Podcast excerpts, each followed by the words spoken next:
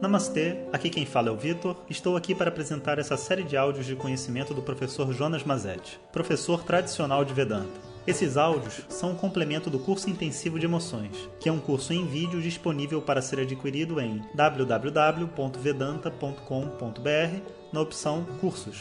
Vamos ao áudio de número 18. Tema: Vergonha e culpa como ferramentas de controle. Om Shri Guru Pyo Namaha Harihi Om É um prazer estar aqui com vocês novamente, nesse segundo ciclo de áudios que acompanham agora o nosso curso intensivo de emoções e Vedanta.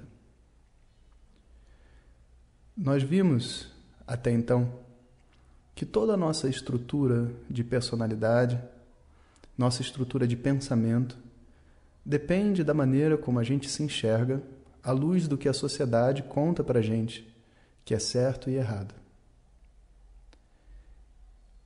Esse contraste entre o doutrinamento social e aquilo que existe dentro de mim me causa muitas vezes uma tensão, um afastamento daquilo que eu realmente sou e a tentativa de ser algo diferente.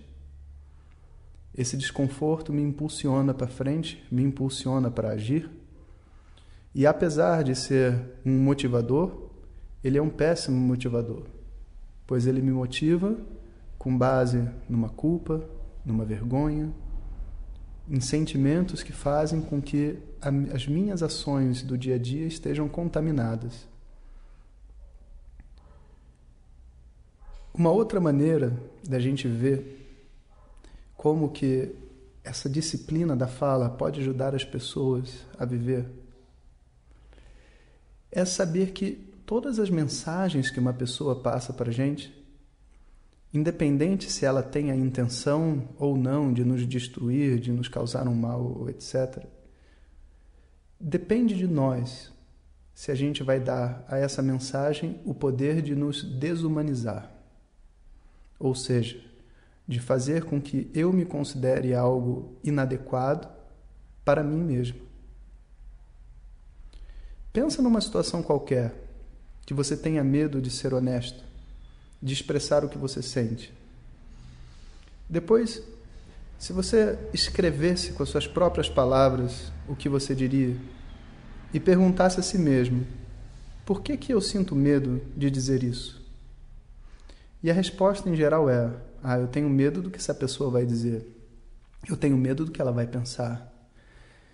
E se você fizer esse trabalho de, de tentar pensar, tudo bem, mas o que, que ela diria para você? Você está de frente para a plateia para começar a falar e, e, e você está com medo. Você tem medo de quê? Ah, eu tenho medo do que as pessoas vão pensar. Tá, mas o, o que que elas poderiam pensar que seria doloroso para você? O que, que ela poderia dizer? Ela poderia dizer que eu não sei nada sobre esse assunto. Ela poderia dizer que eu não tenho a mínima aptidão para palco. Ela poderia dizer que eu sou um idiota. Ela poderia dizer que eu sou gordo. Ela poderia dizer um monte de coisa.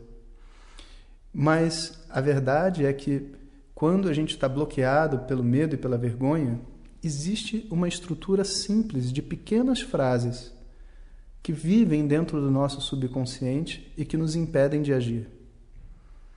E para que a gente possa vencer a vergonha, a culpa e desbloquear dentro dessas situações, eu preciso retirar dessas frases o poder de destruir a minha visão sobre mim mesmo, a minha identidade. Eu tenho a convicção que ter medo do que as pessoas vão dizer ou pensar é como se eu colocasse a minha segurança nas mãos de uma outra pessoa. Isso não é real. O verdadeiro problema não é o que a pessoa vai pensar, mas é como que eu vou responder, como que eu vou lidar com o que a outra pessoa vai pensar. A outra pessoa me chamar de idiota, falar que eu não sei sobre o tema, não é um grande problema. O grande problema é como que eu lido se uma pessoa chegar para mim e disser: Jonas, você não sabe nada sobre esse tema que você está falando. Tudo que você está falando aí é um monte de julgamento, um monte de ideias. Bom, se eu tiver um problema em lidar com isso, Aí com certeza essas frases vão ser um problema para mim. E com certeza gravar esses áudios para vocês seria extremamente desagradável, insuportável.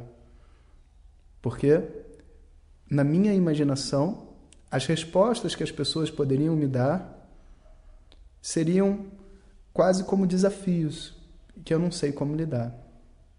Então a gente tem que aprender a responder ao que, que as pessoas pensam ou dizem sobre a gente. E não é responder a elas, é responder para nós mesmos. A nossa segurança não reside nos pensamentos deles, mas em como que nós respondemos a esses pensamentos. A gente pode pegar uma coisa qualquer, como a vergonha, por exemplo. E a gente pode julgar, sentir raiva, ou a gente pode se conectar empaticamente.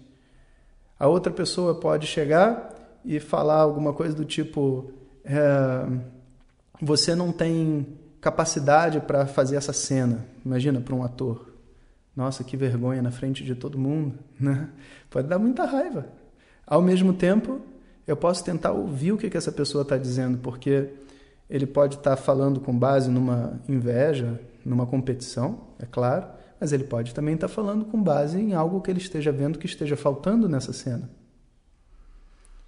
E a gente vai perceber que quando a gente se conecta empaticamente com aquela pessoa e tenta entender da onde está vindo o sofrimento dela, a nossa segurança volta para a gente. É como se a gente não considerasse nada do que as pessoas dizem para nós como algo pessoal. E isso é um grande ensinamento que vários mestres já repetiram para mim várias vezes, porque demora para aprender. Ninguém fala nada pessoal para ninguém. Não é pessoal. É a história dessa pessoa. É como ela foi criada. É a energia de vida dela. É como ela responde para ela mesma se ela tivesse no seu lugar. E quando você olha com essa visão de raio-x, você se conecta com a dor daquela pessoa. Existe um exemplo muito legal que um professor me deu uma vez, que é assim: uma criança vai para a escola. E, porque até mesmo crianças podem se conectar empaticamente, elas podem aprender, né? E um professor achou que o cabelo estava muito grande, né? Antigamente as pessoas usavam cabelo curto, não podiam usar cabelo grande, homem. Aí ele tinha um cabelo grande. Aí o professor falou: "Olha só, essa mocinha está vindo para a escola". É um comportamento muito típico, né, da nossa sociedade. E existem muitas maneiras, na verdade, da gente passar uma mensagem que pode ser, olha, eu acho que o seu cabelo está grande, eu, gostaria que você cortasse o cabelo para estar tá junto com as outras pessoas. Existem muitas maneiras de você expressar o seu desejo que o outro corte o cabelo, que não é, é como é que se diz, tentando fazer outra pessoa passar uma vergonha, ou se sentir culpado, ou se sentir inferiorizado né? ou achar que ele é uma menina, como se ser menina fosse errado. Né? Então, é, existem muitas mensagens implicadas na forma como a gente se comunica. E é bem interessante nesse exemplo, porque a criança era muito preparada. Né? Então, é, perguntaram para ela: é, o que, que você está sentindo? O professor falou assim com você, o que, que você sentiu? Aí o menino falou, todo mundo achava que ele ia dizer raiva, né? Eu sinto raiva, como é que ele fala assim comigo, que eu pareço uma mocinha. Ele, ele, não, ele não tem dúvida que ele não é uma mocinha. Ele é um, um menino bem resolvido. Ele diz assim, olha, eu, eu fiquei com um pouco de pena, um pouco de, de... Eu senti a dor do professor. Ah, é? Mas por quê? Olha, eu só consegui pensar em duas coisas como que deve ser difícil falar para uma pessoa cortar o cabelo sem ter uma razão para ela cortar o cabelo. E eu também fico desconfiado que talvez ele seja careca. E a raiva dele de mandar eu cortar o cabelo seja porque ele mesmo não tem cabelo. E os pais se olharam, né? Porque o cara usava peruca, mas criança não quer perceber, né? Os pais se olharam e falaram: Nossa, né? olha a percepção dessa criança. De fato, uma pessoa dizer que eu sou inadequado, pelo motivo que seja, e eu aceitar essa afirmação para dentro de mim, é esse o verdadeiro problema. Uma pessoa dizer que eu sou inadequado, isso é inevitável.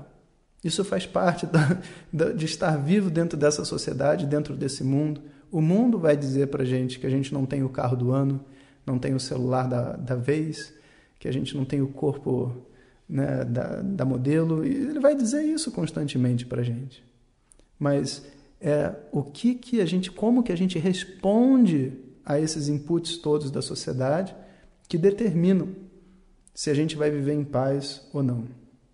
Não importa em qual situação a gente esteja, a gente não precisa colocar na mão dos outros a nossa felicidade. A gente pode se educar para ficar conectado com a nossa espiritualidade, conectado com um entendimento de que seja lá o que veio para mim, seja lá o que existir dentro de mim, é legítimo e é autêntico. Por quê? Porque foi dado para mim. Eu não escolhi. Ninguém veio com defeito. As pessoas são diferentes uma das outras. E eu não dependo da visão de ninguém para me dizer o que, que é adequado para mim. Porque aquilo que é mais adequado para mim sempre será aquilo que eu sou.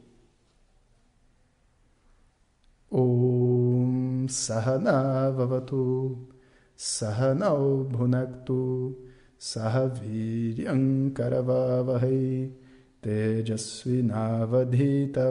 Ma vidvishavahai Om Shanti Shanti Shanti